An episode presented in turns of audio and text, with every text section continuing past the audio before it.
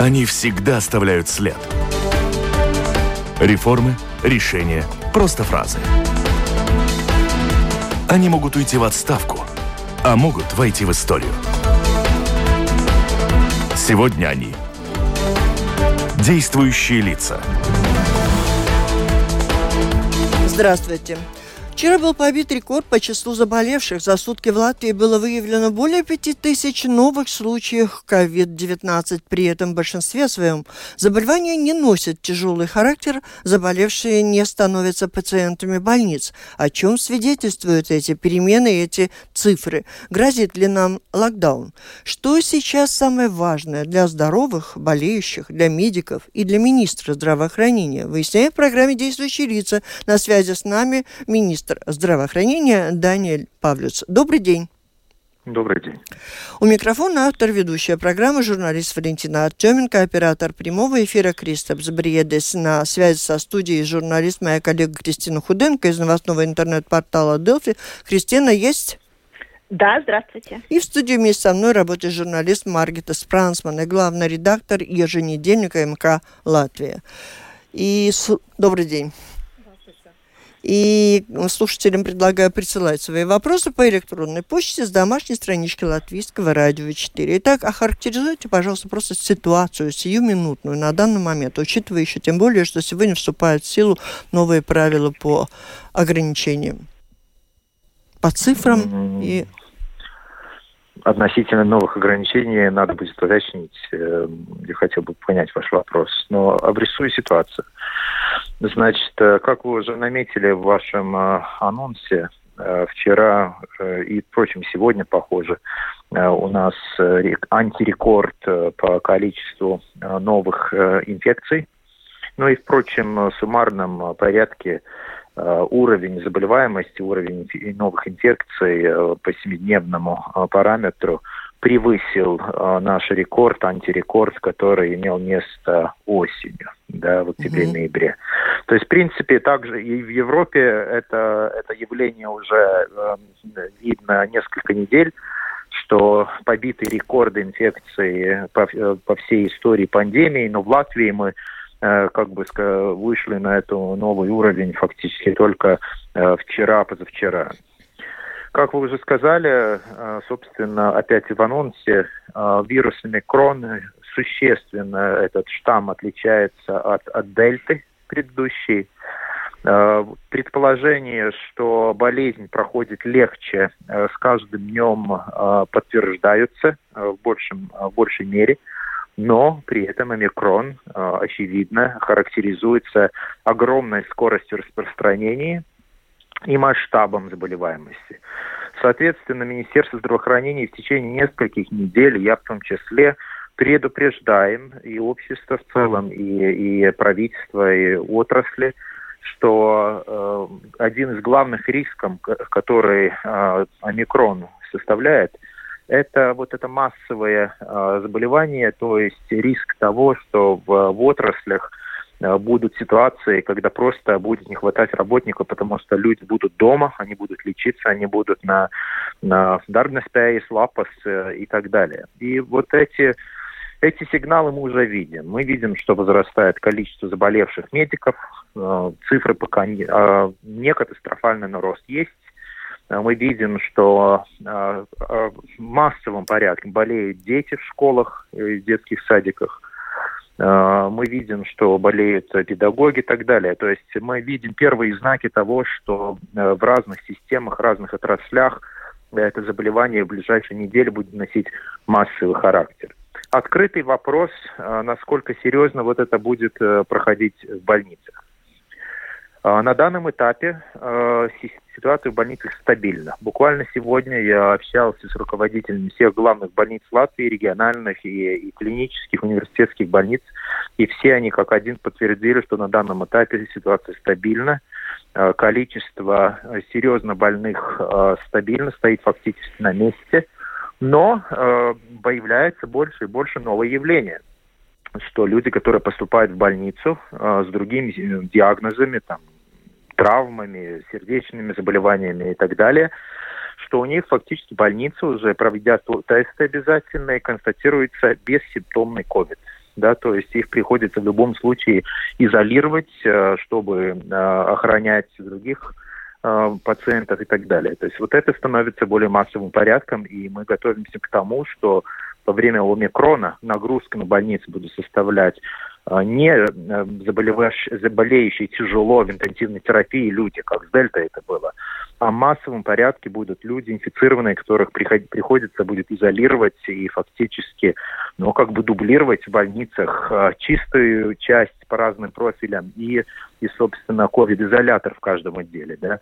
То есть очень меняется структура а, лечения и нагрузки. Ну, мы эту ситуацию контролируем, и, и если это будет необходимо, и когда эта ситуация начнет в больницах меняться, э, мы определенно после правительства подадим предложение о, о том, каким образом э, сократить социальные контакты.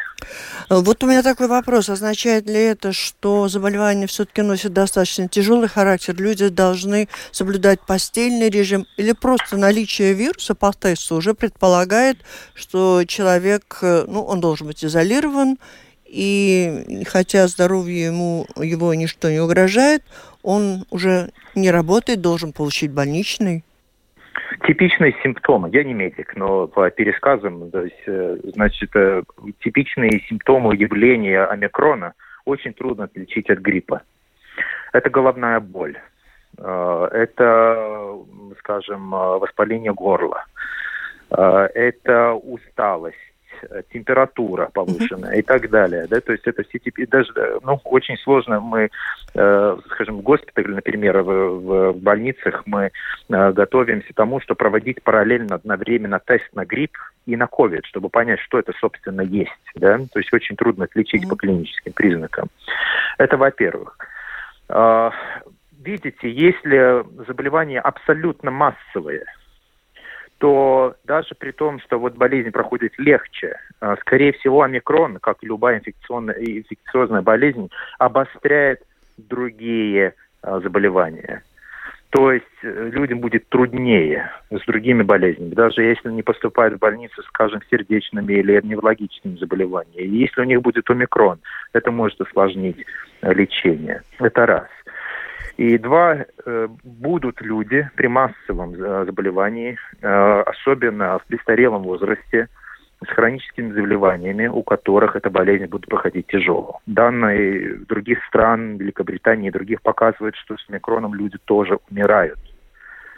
Но надо сказать, что э, дополнительная вакцинация, да, ревакцинация, балс-вакцинация очень помогает, очень значительно сокращает риск госпитализации, тяжелой болезни и, и смертности. Очень помогает. Соответственно, я очень-очень прошу всех, э, кому пришло время, э, использовать возможность получить свою дополнительную вакцину и вакцинироваться. А, господин министр, а сегодня вступили в силу а, принятые правительством изменения в отношении к правилам самоизоляции, домашнего карантина для контактных лиц. Да, это облегчение. Да. да, да. Хотелось бы, чтобы вы рассказали нам, для кого эти облегчения почувствуются, и что изменится для работающих лиц и для школьников, которые являются контактными лицами. Да, это напрямую э, э является ответом на э, вот намеченную мной проблему массовости заболевания и массового как бы выпадания людей из, из рабочей, э, из, из работы и также и, собственно, из, из школьного учебного процесса.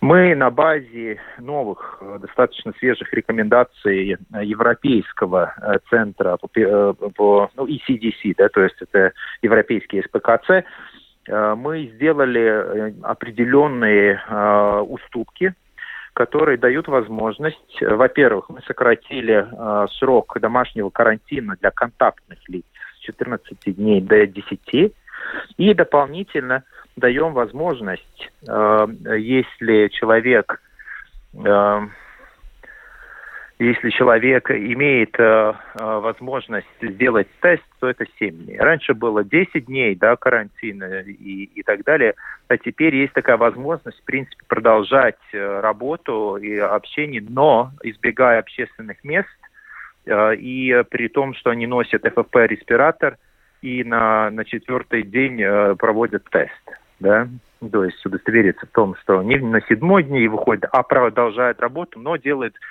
про проверку в четвертый день. Или же уже то, что в силе, если работодатель может обеспечить каждый день антигенный тест, то тоже можно, в принципе, продолжать функционировать, но очень-очень просим избегать общественных мест и, и делать только самое необходимое. Зачем это делается?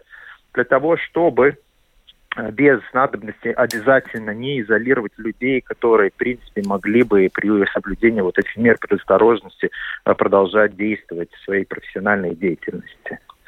Э, относительно школ похоже, да, то есть раньше у нас что было?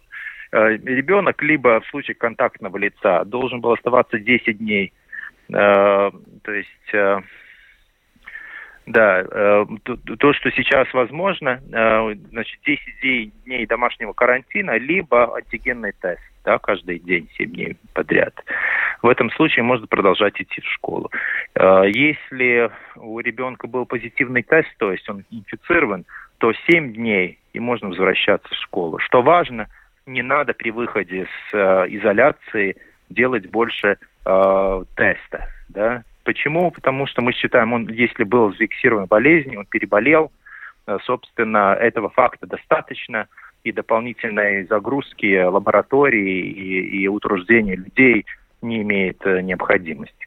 Ну и в, в итоге, и самое окончательное скажу, что относительно критических отраслей, это доктора, это транспорт определенной профессии, это пожарные, полицейские и подобные вещи, да, мы сделали особенные уступки. Э, собственно, для специалистов, э, работников критических отраслей место э, для, для, для контактных лиц, место домашнего карантина мы будем позволять им продолжать работу при условии, что они пользуются FFP2 респиратора в течение 10 дней и на шестой-седьмой день проводят профессиональный тест. Да.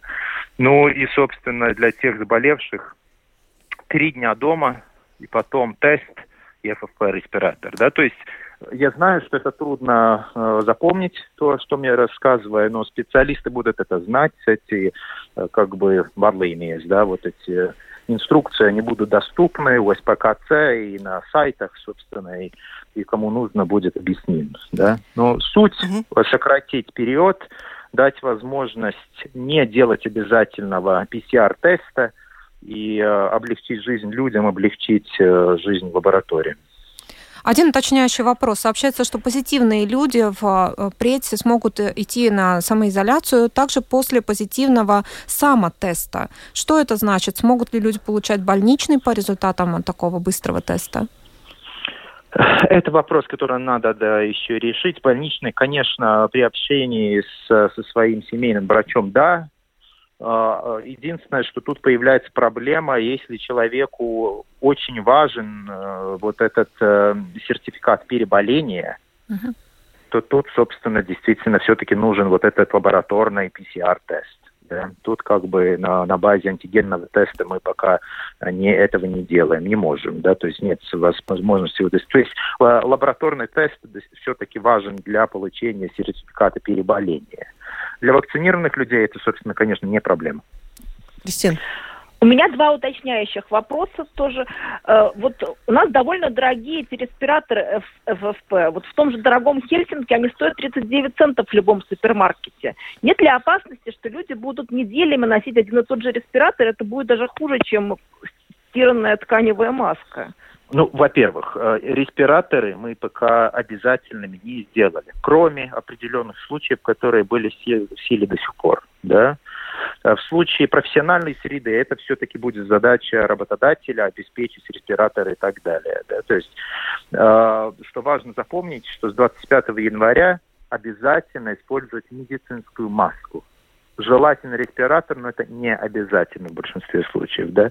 И по причине что мы не можем на данном этапе обеспечить достаточное количество э, обеспеченных государственным вот этих респираторов. Маски, да, маски у нас на складе есть, они закуплены ранее. А распространение по всей стране для обеспечения 50 штук малоимущим идет полным ходом.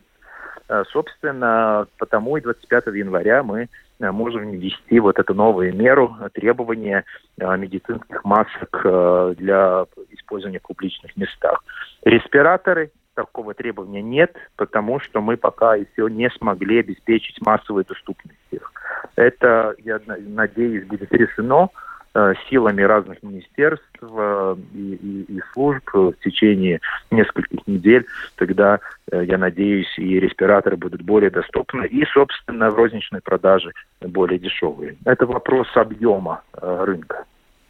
И еще такой вопрос. Прививки для детей 5-11 лет делают у нас с перерывом в 3 месяца. И получается, что именно этот перерыв приходится на самый пик омикрона. А вот вторую прививку им будут делать уже в середине весны, когда уже опасности такой сильной не будет. При этом Я в Европе рекомендуют согласен. от трех недель. Такая проблема есть. Мы этот вопрос э, попросили а, наш совет по иммунизации, иммунизации Свалс по доме под руководством профессора Завадска Э, попросили пересмотреть.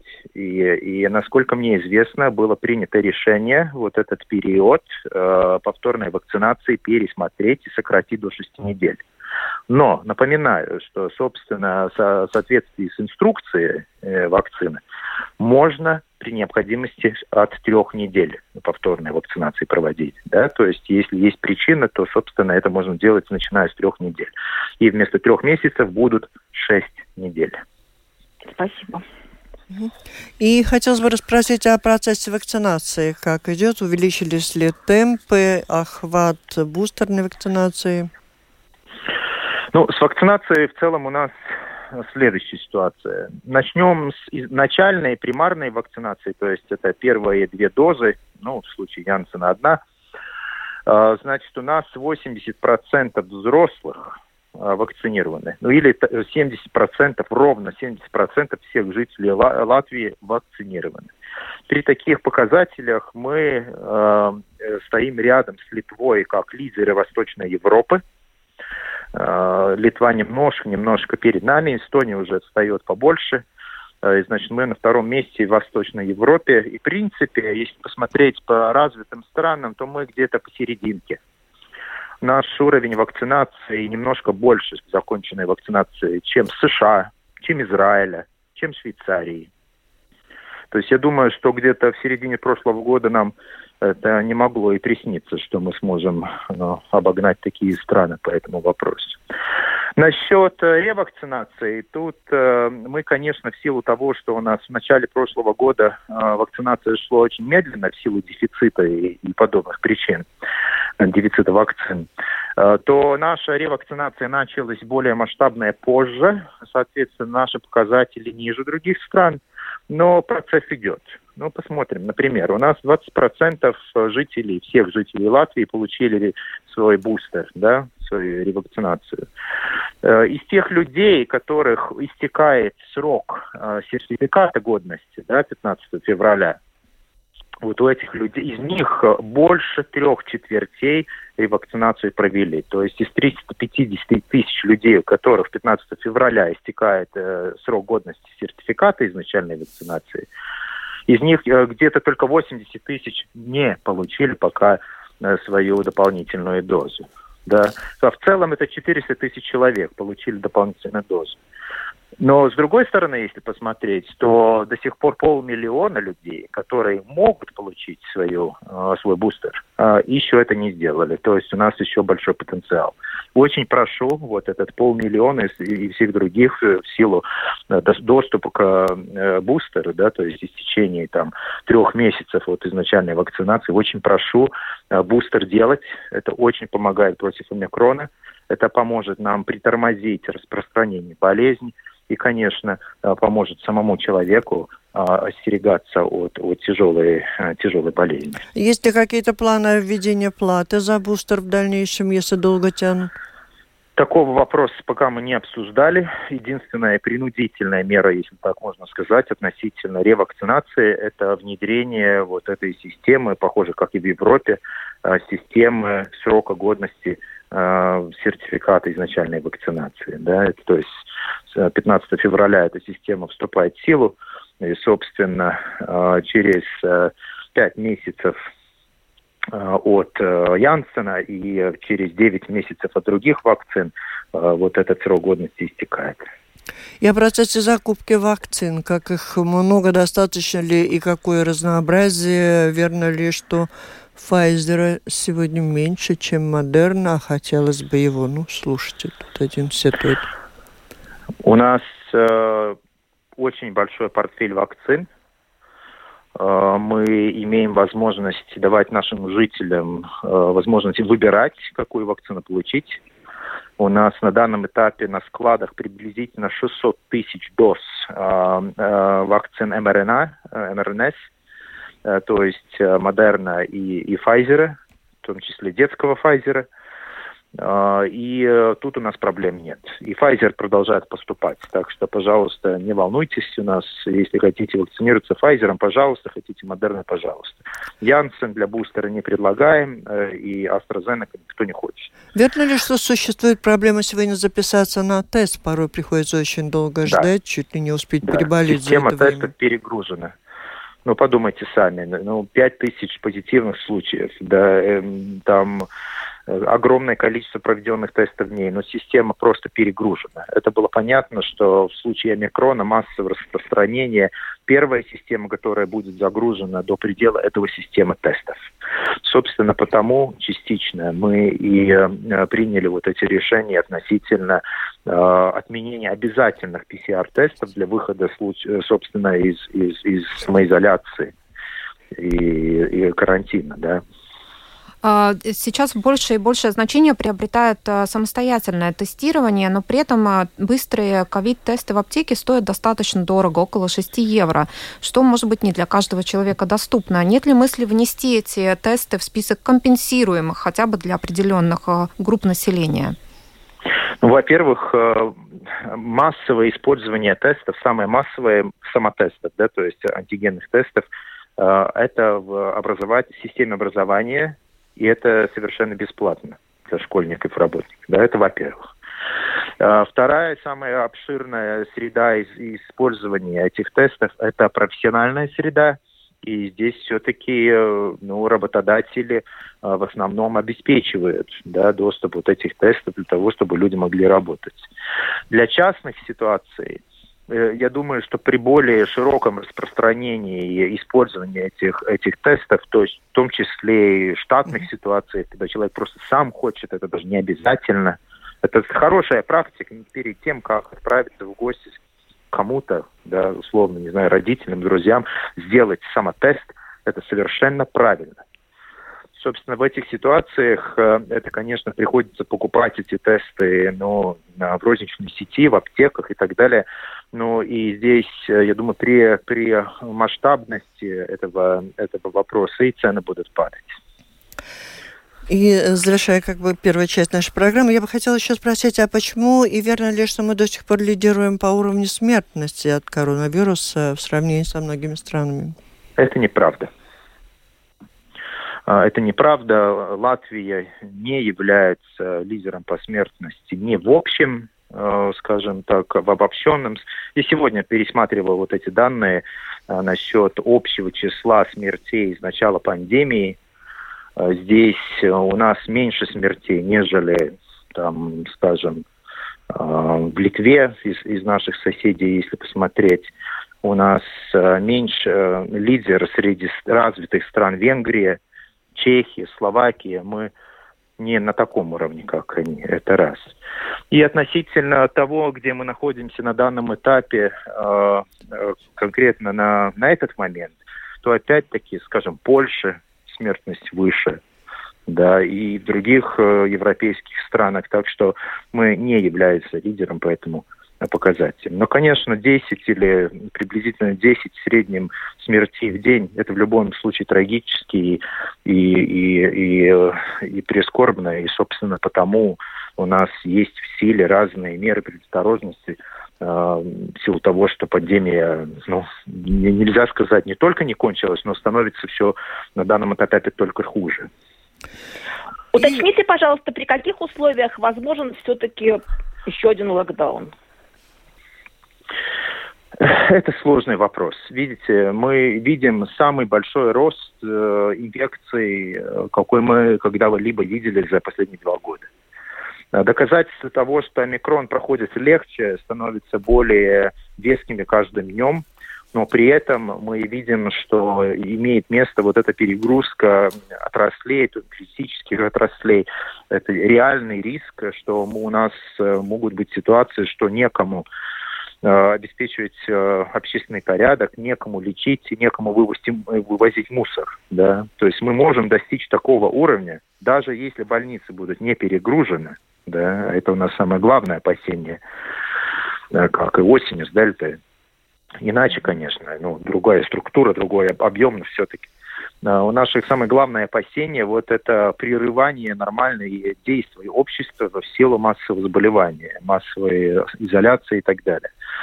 А, потому могут, э, может быть ситуация, э, что Министерство будет э, здравоохранения может предложить дополнительные меры по социальной дистанции, да, то есть, сокращ... например, сокращение каких-то услуг, там, мероприятий, где общается много людей, да, сокращение, скажем, э, э, время работы, которое имеет место в ряде европейских стран на данном этапе и так далее. То есть это может иметь место.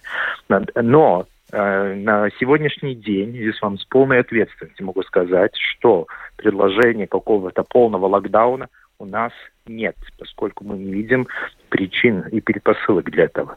Мы должны быть готовы на это, но на данном этапе такие предложения мы не предлагаем, поскольку не видим э, для этого причины. Спасибо.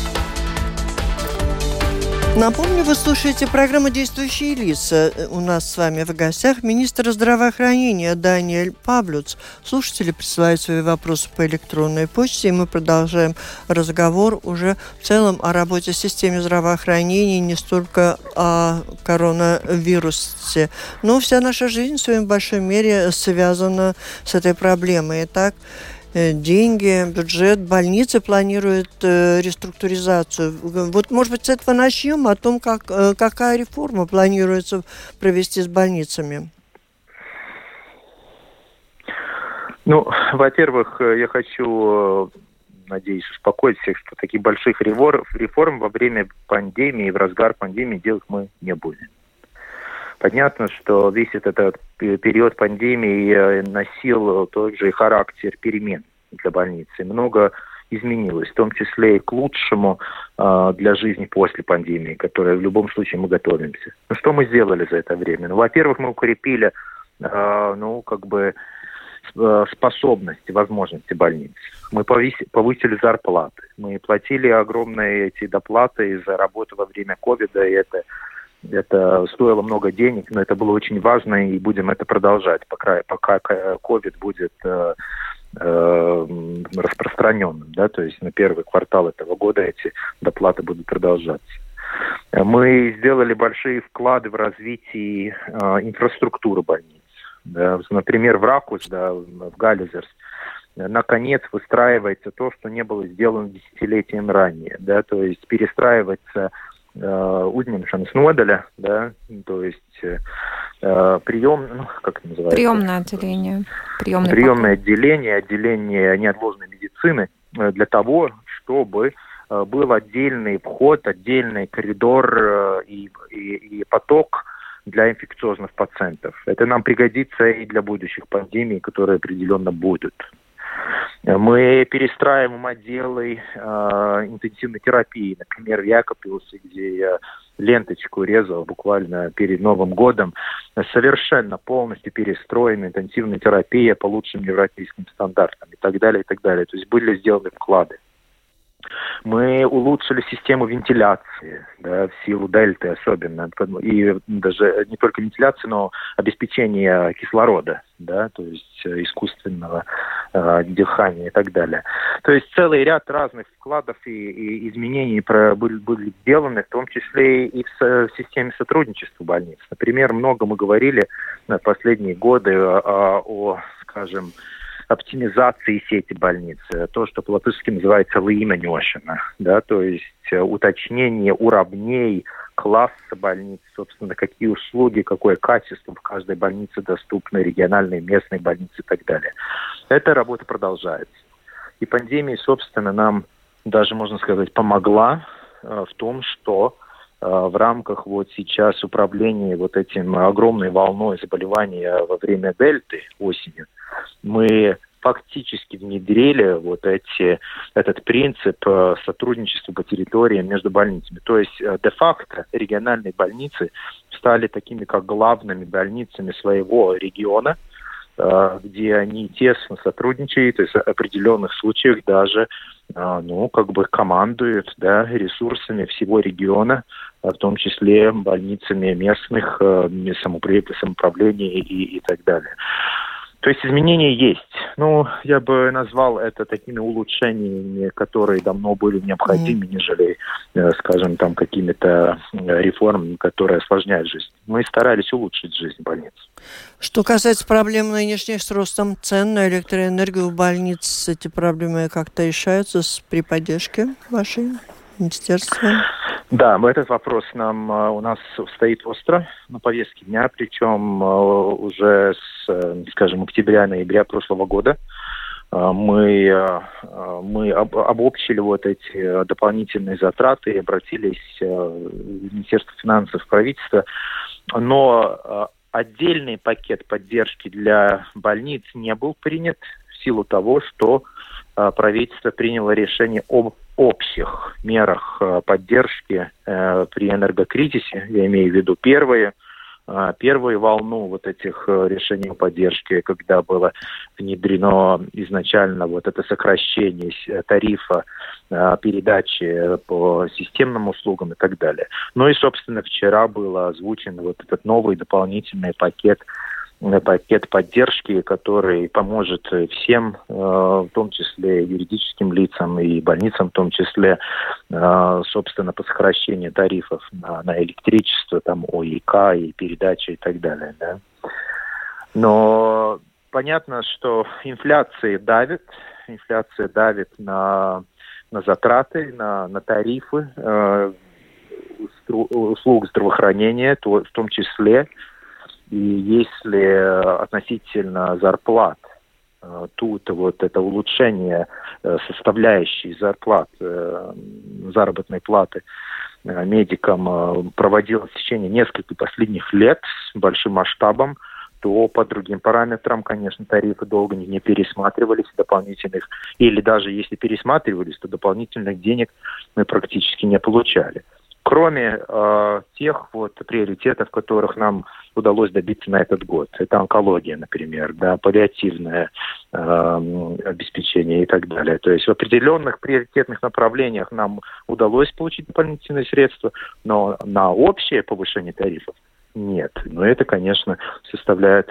определенные сложности, которые энергокризис только обостряет. К этому вопросу придется возвращаться э, при составлении нового бюджета самой, ну, э, с надлежащей серьезностью. Господин министр, начал ли действовать желтый коридор для лечения онкобольных, о котором нам рассказывали в Национальной службе здравоохранения? Какого улучшения вы ждете от введения этого желтого коридора? Э, желтый коридор возможен потому, что э, мы добились вот этого дополнительного бюджета в 30 миллионов евро для э, онкологии в этом году. Это цифра, ну, в принципе, долго такого не было э, по улучшению э, финансирования онкологии. И желтый коридор, по, су по сути, обозначает то, что тем людям, которым зеленый коридор уже не полагается, которые лечились, вылечились, но у них рецидив, да, возвращается болезнь, чтобы они э, по похожему принципу, как зеленый коридор, могли получить необходимые услуги, э, необходимые вот, э, исследования, да, и диагностику, и, и доступ к специалистам. Вот, собственно, суть желтого коридора. Он, он подготавливается к внедрению в силу того, что финансы поступили буквально сейчас, и и, и правительство вот сделало необходимые поправки э, в нормативных актах буквально в последние дни э, до Нового года в специальном заседании, которое Министерство здравоохранения попросило э, в письменном порядке вот, вот эти поправки сделать. Так что э, это должно быть доступно очень скоро.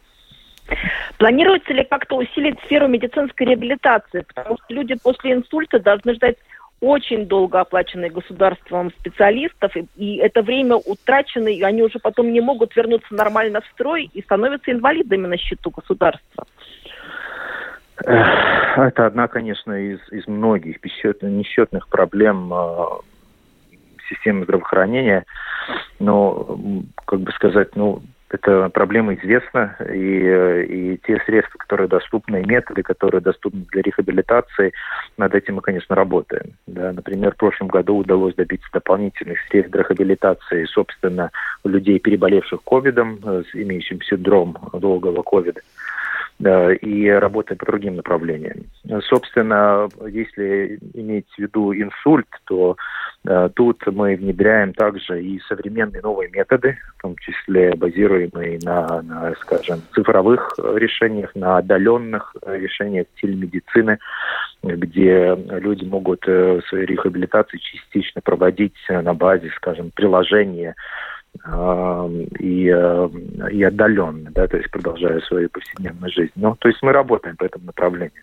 Кто о чем, а я все о деньгах. Скажите, пожалуйста, а вот распределение заказов на ПЦР-тесты между э, какими предприятиями как проводится, тут ну, говорят о том, что порой непонятны эти э, способы отбора тех, кому госзаказ будет доступен. Ну, я не, не совсем согласен с постановкой вопроса. На данном этапе, когда идет полная загрузка лабораторных, э, лабораторных э, мощностей, собственно, вопрос распределения не актуален, э, по-моему.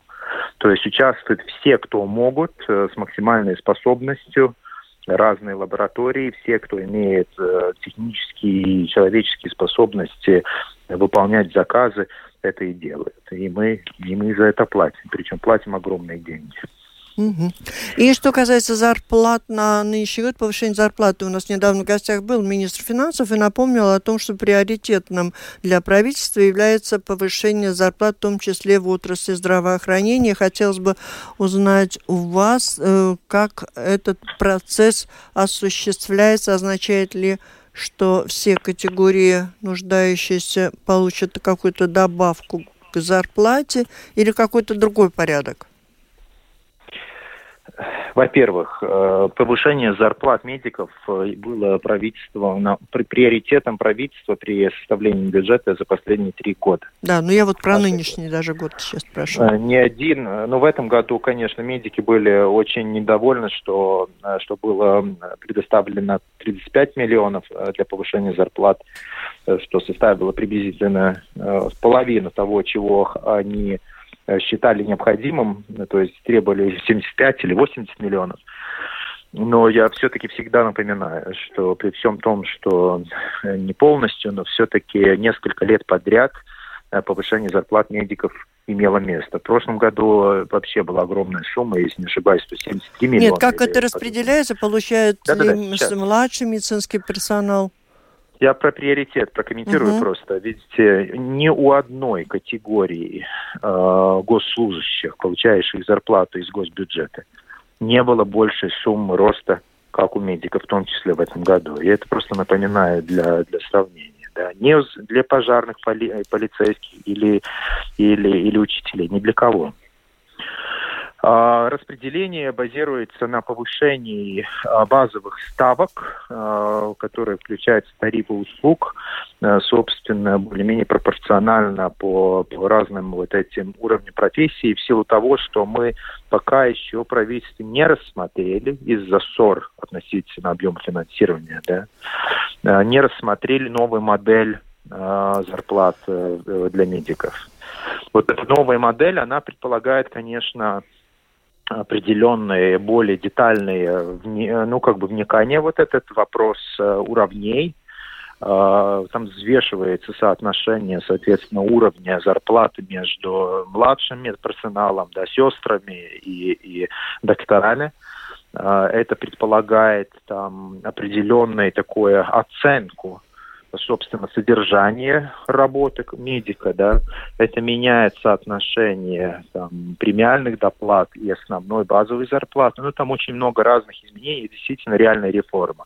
Но это мы пока еще не можем провести в силу того, что правительство этот вопрос попросту не рассмотрен. Он фактически висит уже год, поскольку мы не смогли договориться о будущем росте на ближайшие 5-7 лет э, зарплат медиков. Тут этот вопрос нам еще предстоит решить. И в завершение сейчас у нас такая структура программы. Я, э, наверное, заметили, что я не упоминала вопросы слушателей. Как бы на последнюю часть программы перенесем это эту тему. Я хочу сказать, что очень много вопросов, очень много комментариев. Большая часть из них даже не нуждаются в озвучивании. Одни протестуют против того, что привлекает вакцинации, что это все очень плохо. И, а другие говорят с возмущением о тех, кто не хочет вакцинироваться, а потом болеет, их приходится лечить. И где-то 50-50 вот, вот по числу тех, кто нам написал, и кто обращается к вам со своими комментариями. В общем-то, эти, эти комментарии делятся делятся так, а, одни из них э, пополам практически. Потом есть интересный вопрос, конечно же, вот интересный вопрос, э, как, какой смысл запретить тканевые маски, если нет механизма контроля за соблюдением этого требования? Что скажете? Ой, ну что я вам могу сказать? Как Марина дорогие, попала. Дорогие люди, болеем мы все вместе, каждый индивидуально заболеем или не заболеем, это не вопрос того, полицейский или кондуктор или, или паблиц или еще кто-то да будет стоять рядом и, и кого-то упрекать. И, и э, это вопрос того, делаем ли мы то, что необходимо и разумно для того, чтобы себя и своих близких э, как бы предос... ну, посоргать. Обезопасить обезопасить. То есть наше правильное ношение качественной маски – это существенный фактор э, для того, чтобы не заболеть или, по крайней мере, сократить вот этот риск значительно. То есть этот э, фактор, все-таки мы живем в свободном обществе уже 30 лет, и от того, э, вот от, этой мысли совковой, извините за выражение, да, что надо что-то делать, потому что кто-то тебя накажет, если ты не поступишь правильно, надо уходить.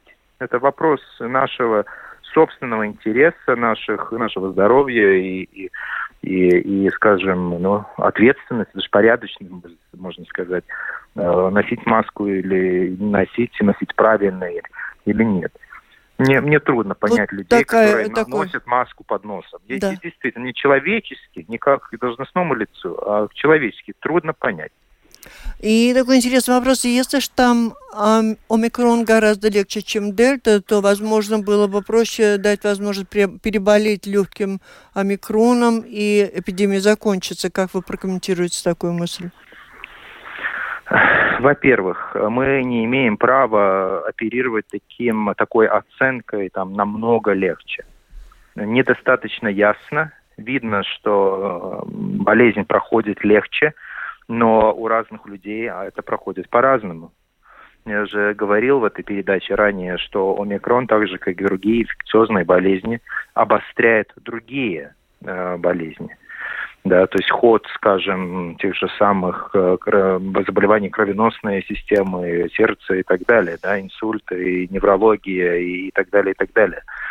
У нас в Латвии, к сожалению, в целом состояние здоровья э, населения э, не очень хорошее. Мы по многим показателям, к сожалению, на самых последних местах в Европейском Союзе и среди, э, Союзе и среди э, развитых стран. Это отражается в нашем уровне смертности от, от, от COVID вообще, достаточно все-таки высоком в среднем, да. И мы не имеем права в ситуации, когда нам как обществу не, не удалось вакцинировать 100 тысяч э, людей в возрасте выше 60 лет, не удается. Мы, ну, то хоть в лепешку разбейся, но не удается. Дам пример. Э, вот период декабря приблизительно мы а как одну из дополнительных мер тех людей, контакты у которых э, у семейных врачей э, были не вакцинированы э, в возрасте выше 60 лет, э, мы их контактные данные приблизительно 50 тысяч человек передали э, частным э, учреждениям врачебным, чтобы они их э, обзвонили лично еще раз или первый раз и э, постарались уговорить и вакцинировать. 6% согласились. Ну, силой, ну никак, ну, ну не можем. Хорошо. И, и мы не имеем мы права вот рисковать здоровьем этих Спасибо, людей, давая микрон угу. распространяться. Вот и, собственно, все. Завершаем Мы программу. Время исчерпали. Людей. Вопросов достаточно много. Спасибо всем, кто к нам обращается. Я думаю, мы с министром тоже будем еще встречаться в нашей программе и отразим э, все темы, которые вас интересуют в других программах. В завершении одним словом, времени больше нет. Вот вы сказали, что несчетное количество проблем существует у здравоохранения. Для вас самое главное какая? Ну, кроме коронавируса, вот следующее. Что вы хотите сделать? Сделать? Только коротко. Я хотел бы добиться того, чтобы система здравоохранения э, стала более доступным и более э, ориентированным к пациенту. В первую очередь это примарная да, система – это семейные врачи. Мы будем проводить серьезные изменения э, вот как раз в семейном э, системе семейных врачей. Прекрасно, спасибо, потому что за семейных врачей не спросили, и у меня все время на языке был вопрос, и слушатель все же тоже об этом критически достаточно много пишет. Значит, это огромная тема и огромный пласт работы для министра да. и министерства. Спасибо, это была программа «Действующие э, лица». И вы не болейте, пожалуйста. В ней приняли участие министр здравоохранения Даниэль Павлис, журналисты Кристина Худенко из новостного интернет-портала Delphi и Маргита Спрансман, главный редактор еженедельника МК «Латвия». Программу провела Валентина Артеменко, Латвийское радио 4, оператор прямого эфира Кристопс Бредес. Спасибо, удачи, будьте здоровы.